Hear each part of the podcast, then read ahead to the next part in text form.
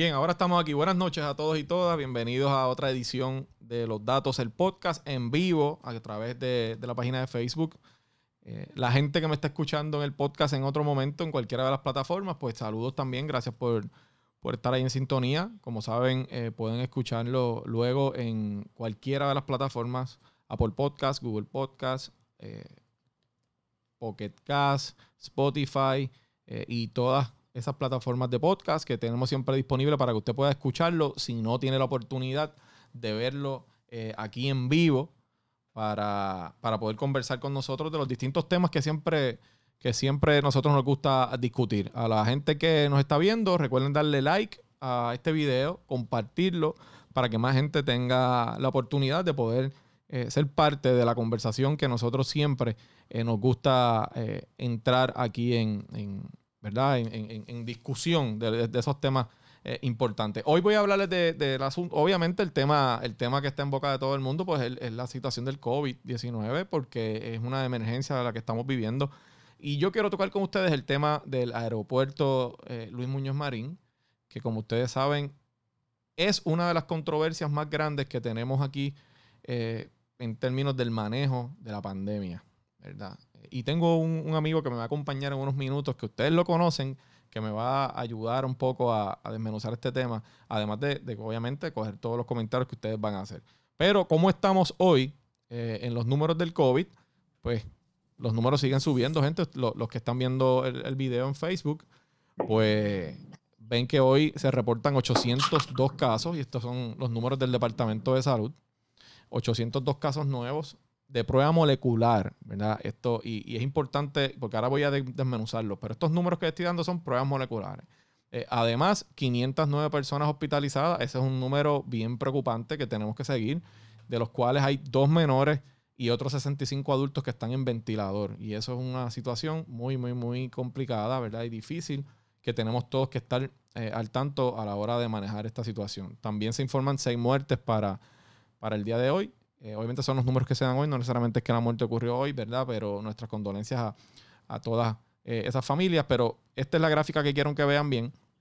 La gente que está viendo en Facebook y los que no, pues yo la voy a leer para que ustedes puedan, eh, los que me están escuchando y no están viendo el video en Facebook, pues puedan ver bien de lo que estamos hablando. los números establecen, como les dije, 802 casos de ellas son confirmados, esos son pruebas moleculares, pero además añaden 415 casos probables adicionales y, que esas son las pruebas, posiblemente las personas son las pruebas de antígenos, y 1068 casos sospechosos adicionales, que esas son las pruebas, ¿verdad? La llamada prueba serológica. Ahora bien, si ustedes suman todos esos casos, estamos hablando de más de, de, 2.000, ¿verdad? Obviamente, pues, estamos reseñando siempre los confirmados primero, eh, que son los que, los que eh, tenemos que, informar, que ya están obviamente eh, confirmado. Así que eh, esa es la situación en términos de los números hoy. Eh, y vamos al tema del aeropuerto, ¿verdad? Para, entonces discutir este asunto. Desde el inicio de la pandemia, el año pasado, ustedes saben que la situación del aeropuerto, la falta de los controles, era una de las principales preocupaciones y posiblemente una de las principales causas de la escalada que estamos viviendo actualmente tiene que, tiene que ver con el tema del aeropuerto.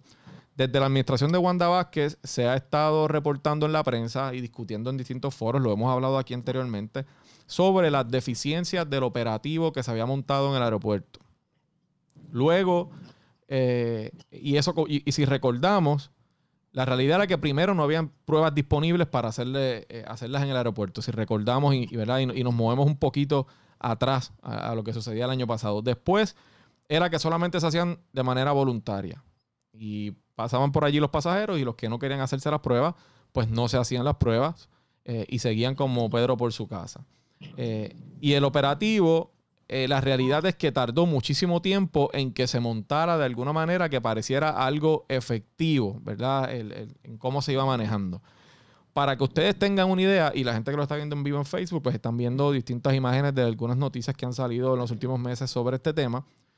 pero para que tengan una idea de la situación que enfrentamos, esta noticia que yo estoy proyectando aquí, que es del periódico El Nuevo Día, de la semana pasada, reseña que en marzo Puerto Rico recibió, y fue al mismo tiempo que comenzaron a subir los casos, más de 300 mil visitas, para ser exacto, 390 mil 500 viajeros en el aeropuerto. 390 mil.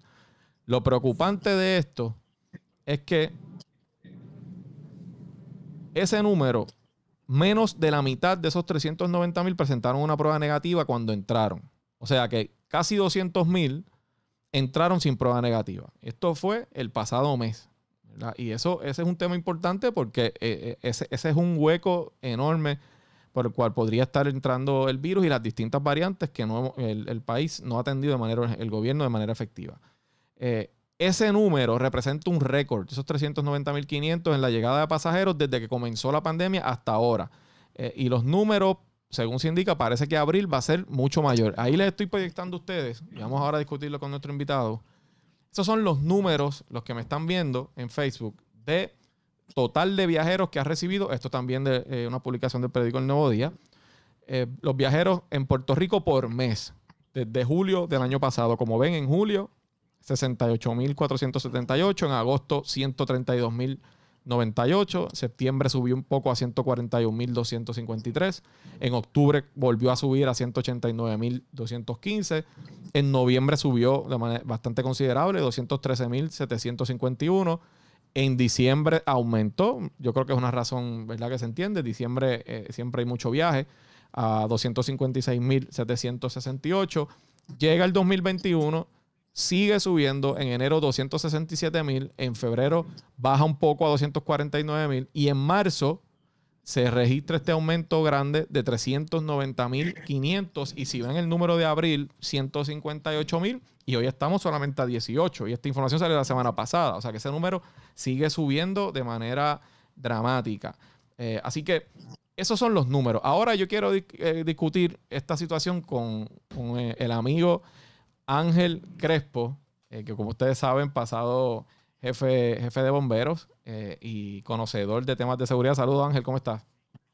Un saludo cordial a ti, Jesús Manuel, y a toda tu audiencia en Facebook. Y te felicito porque estás en, lo, en, la manera de comunicar ahora, todos los podcasts. Pues, es una eh, herramienta.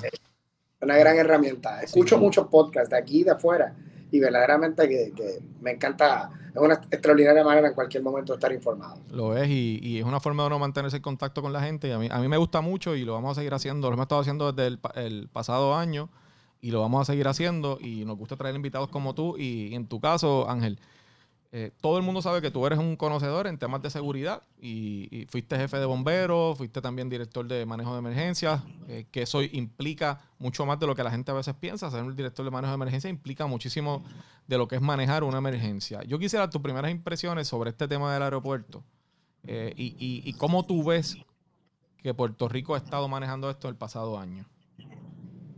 Mira, lo primero es que esto es un escenario bien novel eh, para todos en Puerto Rico y fuera de Puerto Rico, porque pues desde 1918 nos hemos enfrentado o manejado una pandemia de, de, de, esta magnitud.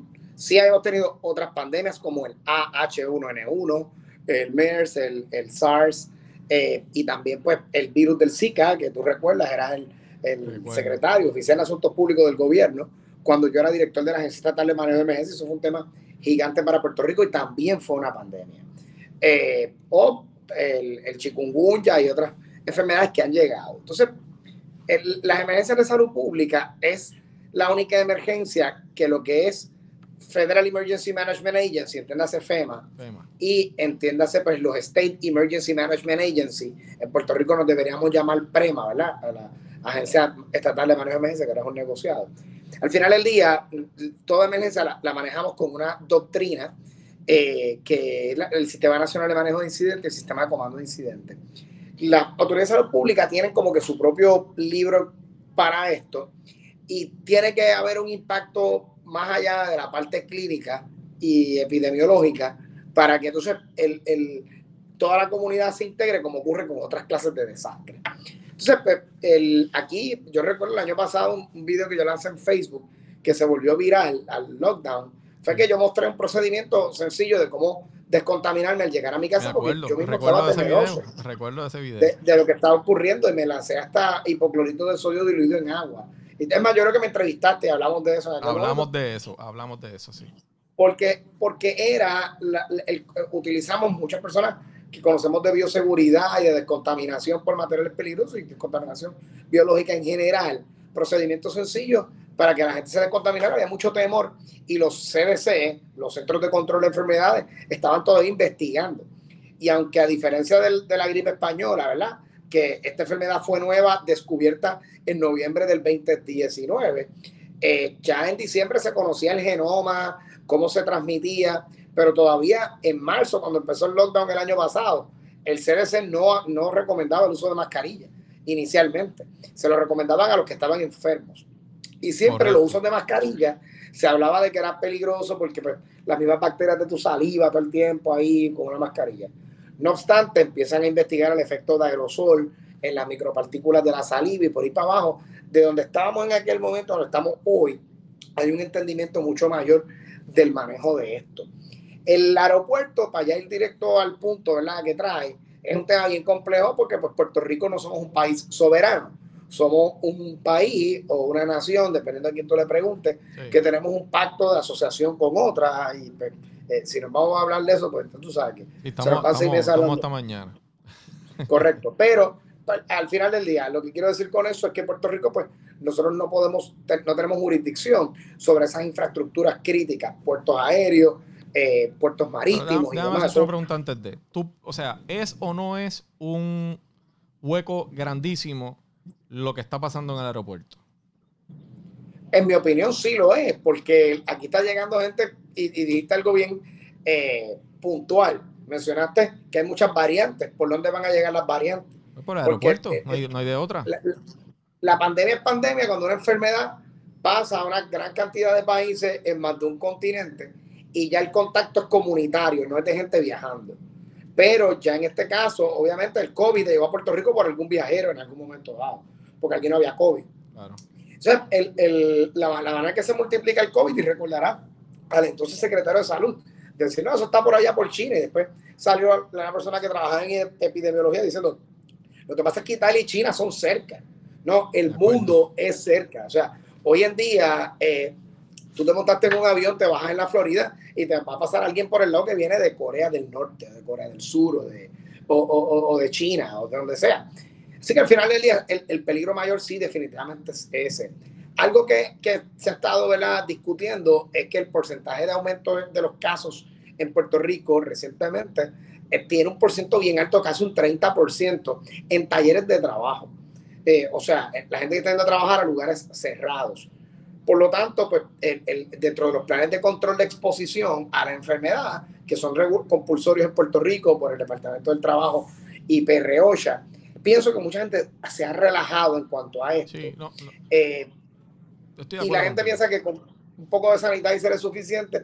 Y la realidad es que hay que establecer controles de ingeniería, pues, como lo dice ¿verdad? las normas de salud y seguridad, inyección de aire fresco, purificadores de aire.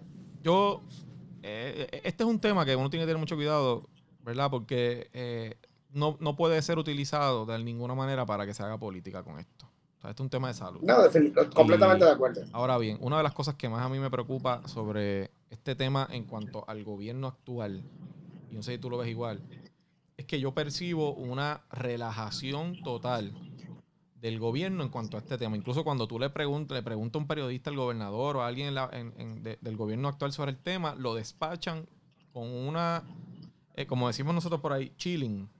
Con esta tranquilidad, eh, eh, y, yo no estoy planteando que tiene que haber una histeria en el discurso, pero cuando tú eres el que está a cargo y hablas de estos temas de manera tan liviana, la gente empieza a captar ese mensaje, Ángel, y, eso se empieza a reflejar en la conducta en la calle. Yo creo que eso es lo que está pasando aquí. La razón por la que ese discurso es tan blandito, tan relax, tan, pues mira, ellos lo sabrán pero los números no son como para ese tipo de discurso, ¿verdad? Y nada, eso es punto y aparte, ¿verdad? Y esa pues es una expresión mía. Eh, yo quiero mostrarte algo aquí, eh, Crespo. Vamos a ver, porque esto no, esto no lo practiqué contigo. Vamos a ver si aquí no tenemos un, problema. No, vamos a poner a Crespo aquí porque metí. Mira, y luego yo lo puedo mostrar. Tú traiste un tema importante eh, sobre pues, si Puerto Rico puede o no tomar unas medidas. las medidas que el gobernador anunció aquí eh, ahí ustedes están viendo en pantalla un extracto del comunicado de prensa de Fortaleza sobre cuál es lo que rige ahora mismo en la orden ejecutiva. Y, lo, y lo que se menciona es que todo pasajero que llegue a la isla a través de los aeropuertos, todos, Muñoz Marín, Carolina, este, ese es Muñoz Marín, Mercedita, Rafael Hernández de Aguadilla, Mercedita, Aguadilla. procedentes de Estados Unidos o cualquier otro destino, van a presentar a las autoridades una prueba molecular o PCR eh, dentro de 72 horas, el cual debe realizarse 72 horas antes de llegar aquí. Si no traes el resultado, negativo obviamente, tienes que entonces 48 horas para una vez llegues aquí realizarte la prueba o te van a multar, no sabemos cuánto es la multa ni cómo va a ser eso. Y eh, ya no va a haber esta supuesta cuarentena que lo que hacía era realmente, era un chiste, aquí nadie cumplía eso. Eh, y, los detalles, e, esos son los detalles que dan sobre la orden ejecutiva.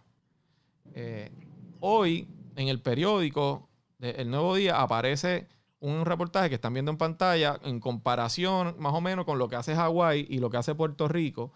y plantean, ¿verdad? Distintas alternativas para que la gente sepa, y no lo puedo conectar ahora aquí porque, porque pues se, me, daña la entrevista, el, visual.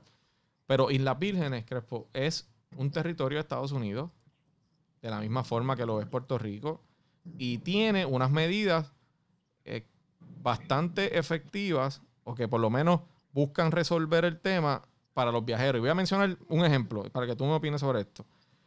Todo viajero en Islas Vírgenes de cinco años o más que entre al territorio de Islas Vírgenes sea por mar o sea por aire, tiene, incluyendo si vienes solamente de paso una escala y sigues, tienes que tener, tienes que entrar al portal que ellos tienen de rastreo y además tienes que tener una prueba negativa de COVID antes del viaje. Sin ese clearance de entrar a la página y presentar la prueba, tú no puedes viajar. De hecho, y te piden, eh, de hecho, si estás vacunado, eso no es suficiente, aún así tienes que presentar una prueba y tiene un portal donde tú entras, haces, haces ese procedimiento y si estás clear, entras, si no, no entras. Y las Vírgenes es un territorio igual que los Puerto Rico. O sea que yo quisiera, lo que quisiera es, ¿verdad? Desde tu punto de vista, eh, ¿cuál tú crees que es la razón por la que aquí pues hemos visto demasiada relajación en el aeropuerto eh, en cuanto a este, este tema de, de, las pruebas y de los exámenes que se están haciendo ahí? Yo, yo pienso que el, el hecho de que ya, y, y esto hay que dársela al gobierno, eh, dos millones de personas eh, ya tienen al menos una, dosis de la vacuna en Puerto Rico. Eh, y el otro millón de personas, dentro de esos dos millones, tienen las dos dosis. O sea que hay como un millón de personas ahora mismo que tienen una, una dosis. El, el, el CDC te ha dicho que la tarjeta de vacunación no debes laminarla. Y si la has observado, tiene espacio como para 8 o 10 items más. Por lo tanto, ¿qué te da a entender eso? Que se pudiera prever que en un futuro tengas que vacunarte, nuevamente, alguna, alguna dosis y demás. Porque si miramos por los brotes de influenza cada año, pues se recomienda vacunar a la gente contra la influenza porque la influenza va, va variando, ¿no? Llegan variantes nuevas. Así que me parece a mí que el, el, el, el ver el número de personas vacunadas ha hecho entender como que se pueden relajar medidas de paso también el propio gobierno federal y el CDC pues, fue el primero que relajó esto, diciendo, si Jesús Manuel está vacunado y Ángel Crespo están vacunados y en vez de tuyo estar en mi oficina slash estudio y en tu espacio, en tu hogar ahora mismo, estuviéramos los dos juntos aquí, pues el CDC slash estudio también. El CDC eh, dice que tú y yo podemos estar aquí sin mascarilla porque hay un riesgo bajo de contagio porque los dos estamos vacunados. Eso lo dice las guías que va publicando el, propio CDC. Pienso que un poco eh, ha tenido que ver eso en, la relajación de, de las medidas. Yo te voy a poner un ejemplo. En noviembre, a finales de noviembre del 2020, eh, yo tuve que viajar a México y lo pensé muchísimo porque, pues, eh, por muchas razones, pero tenía un, proyecto que corro allá en México, en el Estado de México, que eso está como a 40 minutos del DF y yo hice mi análisis en cuanto a los controles de ingeniería, lo que está pasando en los aviones y demás. Y decidí tomarme la, eh, eh, hacer el viaje. Antes de viajar, me comunico con un epidemiólogo con el que tengo una relación ya muy estrecha. Es el epidemiólogo que maneja el programa de contacto y rastreo de casos en el municipio acá en Coamo, donde yo resido. Es extraordinario, gran profesional. Y pues, le explico lo que va a ser mi plan de control en el avión. No me la yo creo que si tú tomas esas medidas, no debes tener ningún problema. Ah, yo estuve en México 48 eh, horas. eh, yo llegué por la noche, me bañé, me rasuré en la mañana, caminé mi proyecto, es más, tuve menos y regresé. Tan sencillo como eso. Cuando llegué, me hice prueba al entrar a Puerto Rico y cinco días más tarde me hice prueba de antígenos nuevamente. Gloria a Dios, negativo todo. Pero lo que te quiero decir con ese relato es que cuando yo llego aquí al SJU, al Aeropuerto Internacional Muñoz Marín en Isla Verde, y saco mi pasaporte la, el, y voy a sacar mi boarding pass, no pude imprimirlo en la maquinita hasta que le llaman el self-check-in.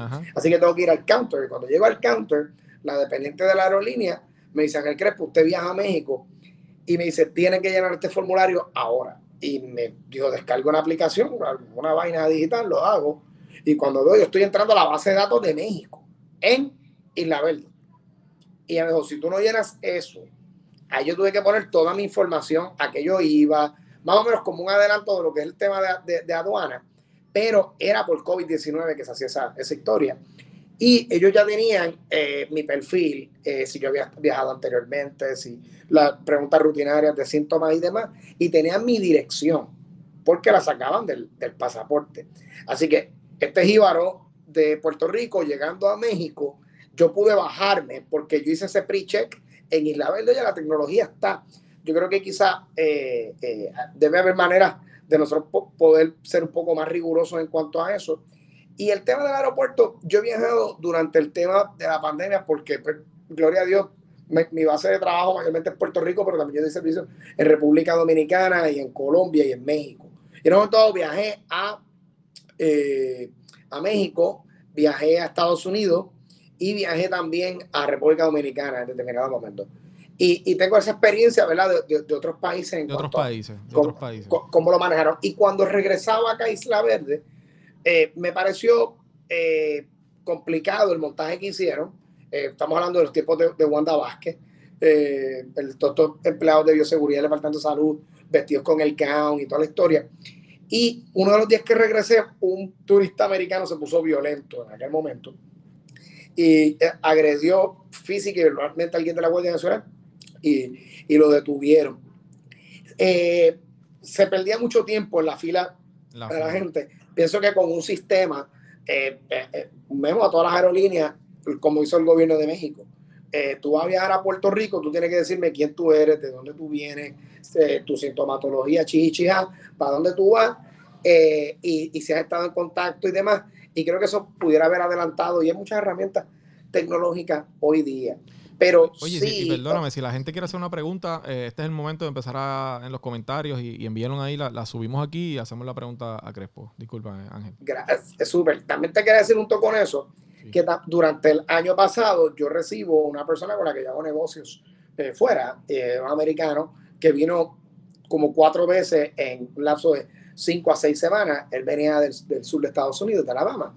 Y Billy, cuando venía para acá, eh, él se hacía una prueba molecular, las veces que vino, pobre hombre, tuvo que hacer como cinco pruebas moleculares, pero él te llegaba, pues, yo se lo requería y decía, si tú vienes a trabajar con Ángel Crespo en Puerto Rico, tienes que venirme con las pruebas negativas en mano. En mano. y, él, llegaba con, su, con sus resultados, eh, o me llegaba y a veces el resultado se lo enviaba por correo electrónico 24 horas más tarde y le decía, te mantienes en el hotel, no salgas, cuando tengas el resultado, saliste pero no todo el mundo tiene esa disciplina de hacer ese tipo de, y, la, y, la, responsabilidad también, o sea, eh, Ángel, y yo, yo obviamente quisiera, es mito que le digas a la gente que tú les recomiendas si ellos tienen que viajar, ¿verdad? La primera recomendación es que no, es que no se viaje si no es necesario, pero si es necesario, pues hay que tomar unas precauciones.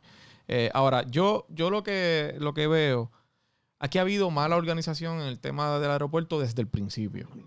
O sea, esto no es un issue de los últimos meses. Si, si hacemos un, y yo más o menos hice un recuento en la introducción, pero si recordamos cuando todo esto comenzó, yo recuerdo haber subido un video que me llegó del aeropuerto, que aquello se fue viral, de un tumulto de gente allí, que aquello era una cosa de locos. Me parece que entre abril y mayo de la pandemia pasada, del año pasado, eh, y nunca hubo, yo no sé si, y, yo a veces pienso que tiene que ver con discrepancias entre las mismas agencias de gobierno.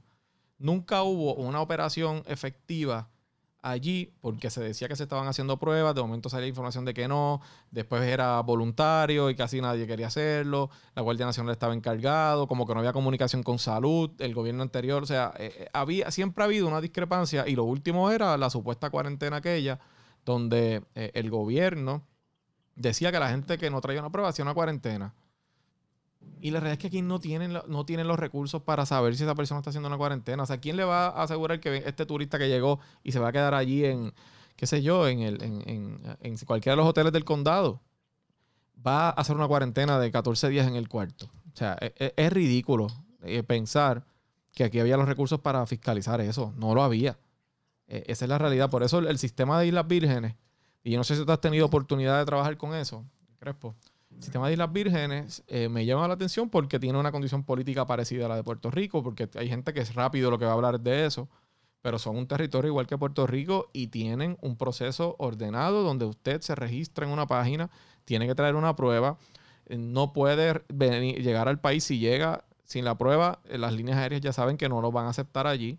De hecho, si usted es un residente de Islas Vírgenes y sale a hacer una gestión fuera y va a regresar, usted no puede utilizar una prueba que se hizo en Islas Vírgenes para que lo permitan, le permitan entrar de nuevo. Tiene que hacerse una prueba allá donde está y llegar con la prueba a Islas Vírgenes para que lo dejen entrar.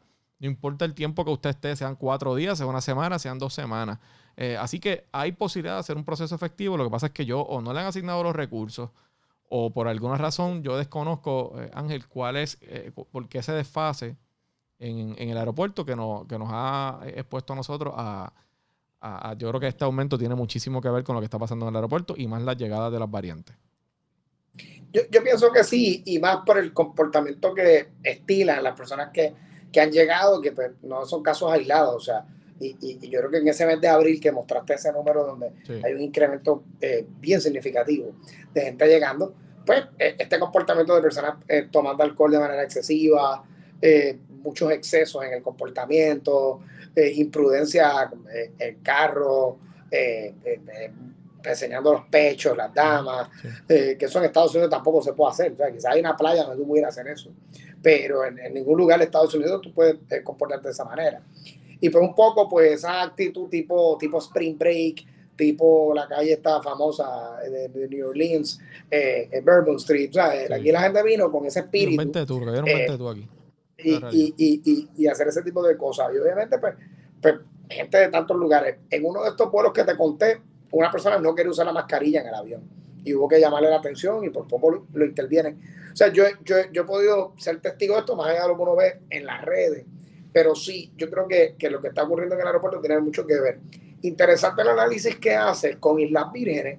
También hay que entender que el tráfico aéreo de San Juan es probablemente 10 veces más que, el de las Vírgenes. Eso, es una, realidad. Sí, pero, eh, por ejemplo, digo, eh, volvemos al tema del estatus, si entramos en esto, en Chile, que es una nación independiente, o sea que Chile vivió una dictadura bien fuerte en los años de Augusto Pinochet, pues las leyes migratorias de Chile datan de esa época. Y es bien interesante, en Chile tú no puedes entrar al país si tú tienes un eh, expediente criminal con delitos de cierto grado hacia arriba, no sé, no recuerdo cuánto, pero si cuando tú llegaste allí, entonces te lo advierten.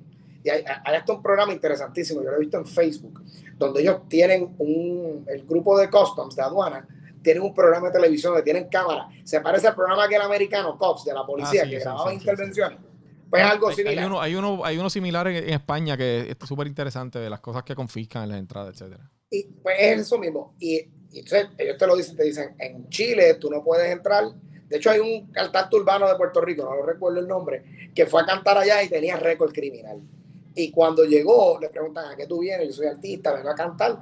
Eh, le chequearon el equipaje y todo, y le dijeron, usted está en un, delito federal, está siendo investigado, por, el, por donde entraste, te va, básicamente. Y los enseñan, los ponen en un cuarto, pap, deportado, o sea, no entró, no se bajó del, del, aeropuerto. También detectan muchas personas que ilegalmente llegan a trabajar, van, con visa de turista y, y, tienen un montón de herramientas y van a trabajar de labor worker eh, en una compañía de construcción. Yo creo que eh, es interesante, ¿verdad? Ese análisis, pero yo creo que el, gobierno de Puerto Rico debería buscar algún entendido con el gobierno federal para que a nivel eh, jurisdicción como jurisdicción estatal eh, se puedan implementar. Y como bien dice, la rueda está inventada, oye, y las Vírgenes igualmente es un territorio, está ahí al lado. Pero es que yo, creo que sí que deberíamos poder, ¿verdad? Eh, regular un poco eh, esto, porque el volumen de gente que ha llegado, bien por encima de, meses anteriores. Y también está el tema de los pasajes baratos. Vamos a coger preguntas de la gente, los que quieran hacer preguntas, ya pueden empezar. Aquí hay un comentario que yo quiero leerlo, Ángel, y, y, hacerle una expresión sobre esto. Saramil Alonso, estamos conscientes que las playas no se deben de cerrar. ¿Qué, ¿Qué podría hacer la legislatura para apoyar a los alcaldes asociados para que se puedan ser más restrictivos en cuanto a las horas en que deben llegar a sus, eh, a sus horarios? Dice aquí, entiendo eh, y voy a seguir leyendo el comentario, vamos a ponerlo nuevamente en pantalla, que a las 10 pm es muy tarde y la cantidad de horas en la calle y la llegada excesiva de turistas sin las debidas precauciones ha disparado el virus. El gobierno ha sido negligente, entiendo que el poder legislativo debe intervenir. ¿De qué forma podría hacerlo? Por la seguridad del pueblo. Mira, esa es una pregunta bien interesante. Y yo quiero aprovechar para, decir varias cosas. Este, eh, toda esta controversia que ha surgido con el tema de la asociación de, de, alcaldes, pues yo creo que se centró mayormente en el asunto de las playas, ¿verdad? Y todo el mundo centró la mirada en eso. Eh, y aquí pues tengo que dejar un momentito afuera a Crespo y, decirlo, y decirlo es porque voy a entrar en el tema partidista. El Partido Popular, representantes, senadores, alcaldes, llevamos semanas haciendo planteamientos sobre los números como vienen subiendo. Obviamente uno escucha a los expertos y de los expertos uno puede llegar a conclusiones de que hay cosas que no se están haciendo. Lo que los alcaldes han tratado de comunicar eh, es la preocupación de que cuando el gobernador Pierluisi eh, anunció una nueva ley, una nueva orden ejecutiva, la realidad es que se quedó corto. Esa es la realidad. Yo lo dije en, mis redes sociales y lo tengo que decir aquí. Fue laxo y no, y lo, y lo peor es que no atiende específicamente los escenarios de alto riesgo que son lugares cerrados donde usted posiblemente, donde van a comer, esa es una realidad. Si usted está en un lugar cerrado, se tiene que quitar la mascarilla para comer, para tomarse algo. Es un lugar de alto riesgo. Lugares de trabajo, de oficina, son lugares de alto riesgo. Le hemos estado haciendo sugerencias, los alcaldes también. Obviamente el tema de las playas, pues yo, yo creo que fue poco lo que sacó de proporción todo lo que se dijo. Eh, y por ahí el gobierno aprovechó. Eh, ¿Qué pueden hacer los alcaldes? Bueno, hay una jurisdicción que tiene el Ejecutivo que eh, va por encima de cualquier otro, otra gestión que pueda hacer el alcalde. Siempre hay una posibilidad de que el alcalde pueda tomar unas medidas eh, partiendo de lo que diga el Ejecutivo. Ahora, las playas, pues tienen, ¿verdad? Tienen una, están bajo la jurisdicción estatal, la mayor parte de ellas. Los, algunos balnearios, que es distinto, están en manos de eh, municipios, algunos, pero incluso en pueblos donde hay balnearios, vamos a poner un ejemplo, Carolina, el balneario está en, manos del municipio, pero hay otras playas allí que no son el balneario, que no están en manos del municipio, la gente puede entrar y el gobierno estatal es quien maneja eso. Así que la legislatura, nosotros estamos, ya, ya hoy hubo una reunión entre la legislatura eh, y el gobernador, nos, comunicarán más adelante el resultado para trabajar unas medidas en conjunto y poder ayudar a que, a que se resuelva el tema. Siempre hay unas gestiones, y esto se lo tengo que decir así, que le corresponden al Ejecutivo y que, que tiene que el Ejecutivo que asumir esa responsabilidad. El legislador no es un gobernador, no es un alcalde y hay unas responsabilidades que son específicas de ellos. Nosotros vamos a hacer todo lo que podamos para, para poder eh, atender fallas en la ley que haya para poder ayudar a que, a, que se, a que se atiendan problemas que han surgido, pero hay unos asuntos que los tiene que ejecutar el Ejecutivo y nosotros vamos a fiscalizarlo desde la Asamblea Legislativa. Así que dicho eso, sin, sin meter a Crespo, eh, vamos a coger preguntas de ustedes. Si tienen una pregunta, aprovechen. Este es el momento para hacerle una pregunta a Ángel Crespo. Eh, y mientras llegue alguna pregunta, Crespo, te pregunto, ¿cuál es tu recomendación para alguien que tenga que viajar? O sea, que tenga que, hacer un viaje porque es meritorio, tiene un asunto de trabajo, de salud de un familiar, hay que hacer el viaje. ¿Qué tú les recomiendas? Mira, lo primero es que, eh, primero que todo, se haga una prueba antes de salir. Porque, ¿verdad? lo que usted no quiere llevar, si más si va a visitar a un familiar, pues llevarle la enfermedad. Así que hágase la prueba y hay el acceso a las pruebas es algo que yo creo que está eh, más que bien atendido. Hay varios estudios que han hecho sobre la inyección de aire fresco en los aviones, sobre el tipo de filtros EPA que utilizan, que son filtros de alta eficiencia manejando esto. Los aviones están siendo desinfectados, sin embargo, si usted piensa que va a haber una distancia de seis pies entre las filas, eh, tengo que decirle que no.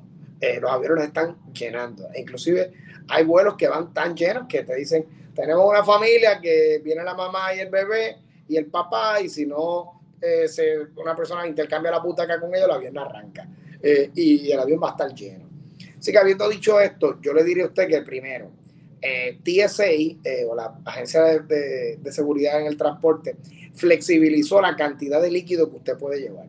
Usted puede llevar hasta un litro de hand sanitizer. Yo pensé que te iban a permitir también llevar alcohol, alcohol isopropil 70 o etílico, pero el alcohol lo puedes llevar, pero tendría que ser las 3.4 onzas que está regulado de antemano. Pero si es hand sanitizer, tú puedes llevar el, líquido en la mano. Eh, yo te diría que viajes con mascarillas o respiradores, mejor dicho, KN95. Eh, el KN95 es un respirador, también está el N95. te iba a preguntar eso, ¿cuál es la diferencia ahí? El, tipo de el, el N95, el filtrado es un rango mayor, el shape es una que es como redondita y el N95 es el que es como puntiagudito. Puntiagudo, sí. Al final del día, N95 y KN95 es una eh, un rate, es una clasificación que le dan a ese respirador eh, el NIOSH, que es el Instituto Nacional de Salud y Seguridad eh, Ocupacional. Entonces, esto lo usan muchas veces ojalateros cuando van a aplicar alguna pintura y demás para evitar que ciertos fumes pasen. Así que es un respirador que en algunos casos hace básicamente un sellado en el, en el contorno, pero te permite respirar a través de él y filtra.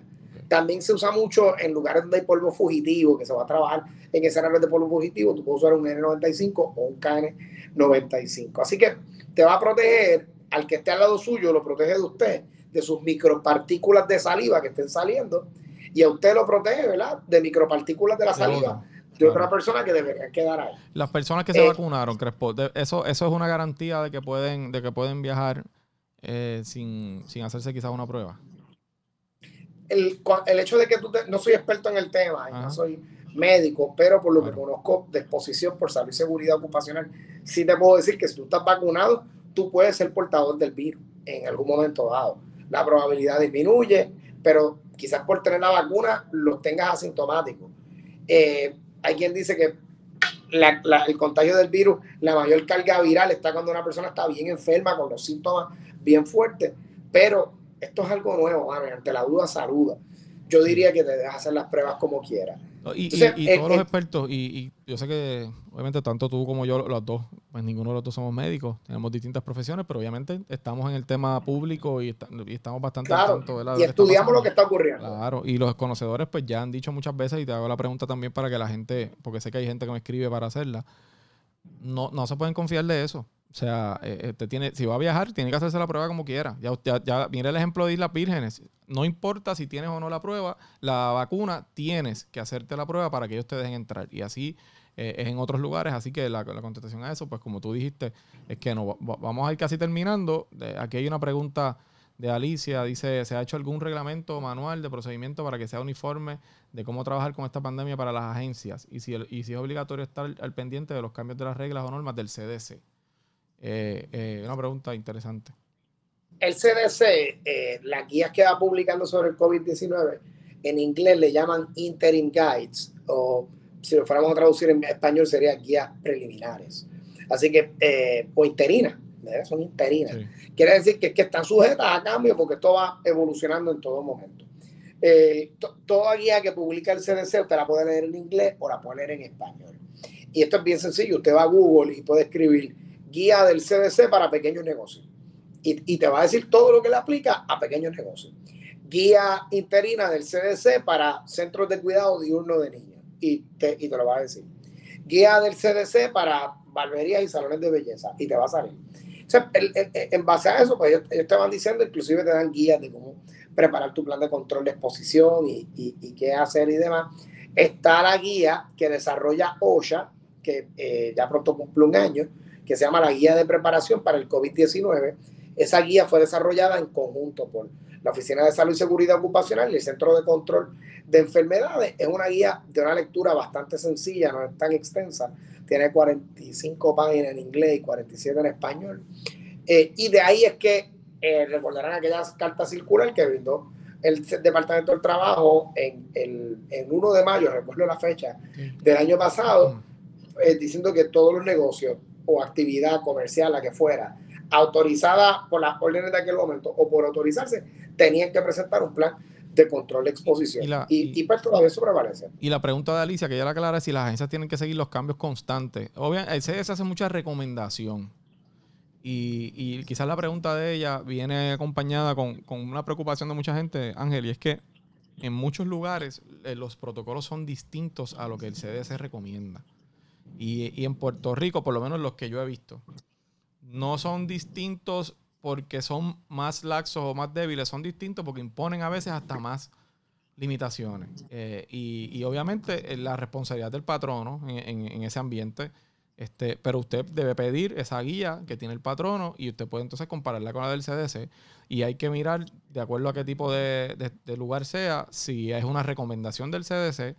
Eh, o porque no, no es que el CDC va a venir un operativo y va de alguna manera a, ¿verdad? a penalizar a ese comerciante. Si el Departamento de Salud tiene unas guías que se basan en el CDC que da recomendaciones. Y ahí, ahí es donde está el, la disyuntiva. Así que, nada, yo creo que eh, vamos, aquí, hay una, aquí un planteamiento de Hawái. Déjame leerlo para terminar con este. Eh, Aixa Morel. Saludos a Aixa. La prensa reporta que en Hawái tiene que permanecer un lugar de residencia y hoteles si no entras con una prueba negativa molecular. En las 48 horas siguientes tendrás que demostrar la prueba. Si, no puedes salir ni siquiera a hacerte la prueba. O sea, te la van a llevar a hacer allí en el donde tú estés. Los oficiales van al lugar donde estés ubicado y te realizan la prueba. Estarán sujetos a multa al hotel o dueño de la casa donde va la persona. Las multas son disuasivos importantes para que las personas cumplan. Y eso, y eso es importante lo que ella, lo que ella trae. Porque es un estado. Tampoco es que estamos hablando de un país soberano. Es un estado es un estado y al igual que nosotros es una isla. Tienes que llegar o en barco o en avión. No hay de otra.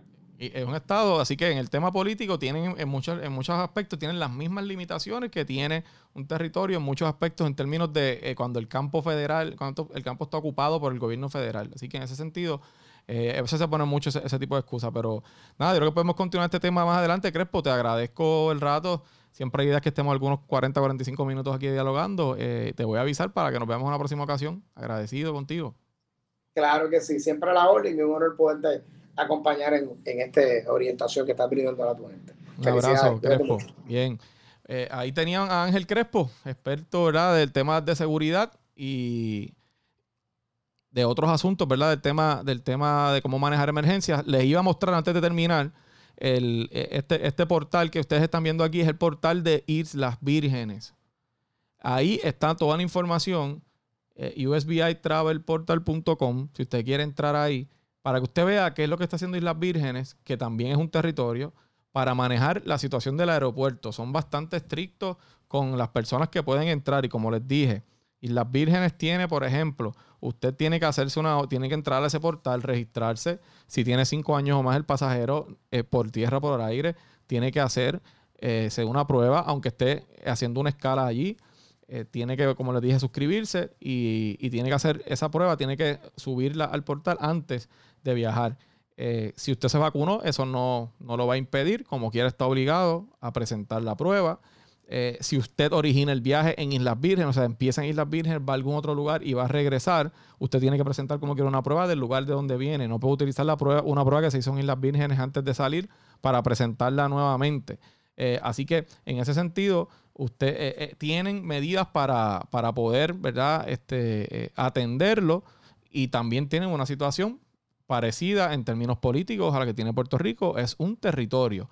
Así que esas excusas, ¿verdad? A veces eh, se utilizan para no hacer el trabajo. Y yo, para terminar, eh, y quiero hacer esta expresión porque me parece importante, toda esta controversia que ha surgido con los alcaldes del Partido Popular no puede permitir que nos, nos distraigamos y no entendamos el mensaje que ellos trataron de llevar y que otros líderes del Partido Popular han tratado de llevar. Hemos sido consistentes, representantes, senadores, alcaldes, en solicitar al gobierno que tome más en serio lo que está pasando, que adopte medidas que vayan a atender las instancias de riesgo que están identificadas cuáles son. No se trata de cerrar aquí por cerrar, no se trata de un lockdown quizás como el principio donde no tenemos tanto conocimiento del virus, se trata de bajar el riesgo en esas áreas. Restaurantes que utilicen los, los eh, comedores interiores se puede requerir quizás por un periodo de 14 días que no se utilicen comedores interiores, que se utilicen comedores en el exterior que se promueva nuevamente el solicitar la comida carry out para que usted la tenga que buscar y se lo coma eh, el, alimento afuera. Eh, dirigir recursos de los que están llegando para atender la pandemia, ayudar a esos comercios que van a perder algún tipo de dinero o que los han ido perdiendo durante todo este proceso. Eh, el tema de aumentar la, velocidad en las vacunas. Si no hay un problema de abastos de vacunas y es posible hacer más turnos para vacunar fuera de horas es donde la gente está trabajando, que se haga para que se extienda. Eso es un planteamiento que han hecho legisladores, alcaldes del Partido Popular, los dos.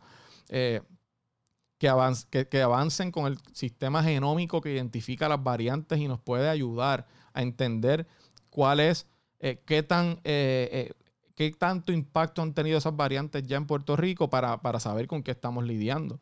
Eso es una solicitud que también se les ha hecho, que atendamos el problema del aeropuerto que hemos discutido aquí y, y muchas otras solicitudes que le hemos hecho tanto representantes, senadores como los alcaldes para que el gobierno tome esto en serio. Ellos tienen una responsabilidad y yo estoy seguro que los alcaldes van a cumplir la que les corresponde a ellos nosotros como legisladores, desde la función que tengamos también, pero el Ejecutivo tiene que poner ¿verdad? Eh, la acción donde pone la palabra. Y mi preocupación es que veo demasiada pasividad y un mensaje un poco distorsionado de que casi aquí no está pasando nada. Así que vamos a estar pendientes del tema. Eh, escríbame en inbox si ustedes me quieren sugerir un tema que toquemos y lo podemos hacer traemos un invitado o una invitada aquí al programa y lo hacemos. Eh, como siempre, eh, nos gusta llevarle la información a ustedes. Los que me están viendo, pues síganme en Instagram, JM Ortiz PR. Allí tengo también una. tengo allí el, recap, que es un, un segmento que tengo todos los jueves, donde hacemos el resumen bien breve, dos minutos, dos minutos y medio de algo que pasó en la semana o de un tema importante. JM Ortiz PR en Instagram, aquí en Facebook, obviamente los que me ven ya saben, los que me están escuchando el podcast y no me siguen aún, Jesús Manuel Ortiz PR y en Twitter, J. Manuel Ortiz. Así que eh, gracias siempre por estar aquí en sintonía, les agradezco eh, todo el tiempo que han estado ahí, hoy ha sido más largo de lo normal. Eh, pero, pero el tema muy interesante. Así que agradecidos, muy pendientes, protéjanse, por favor. Tomen las medidas, hagan los arreglos, eh, para, para, no exponernos tantos y lograr bajar estos números y que no tengamos un problema de, de, colapso en nuestro sistema de salud. Además, protegemos a nuestros niños y nuestros jóvenes, que son los más que se están contagiando en este momento. Así que vamos a poner de nuestra parte. Eh, el país cuando, cuando se propone algo lo logra.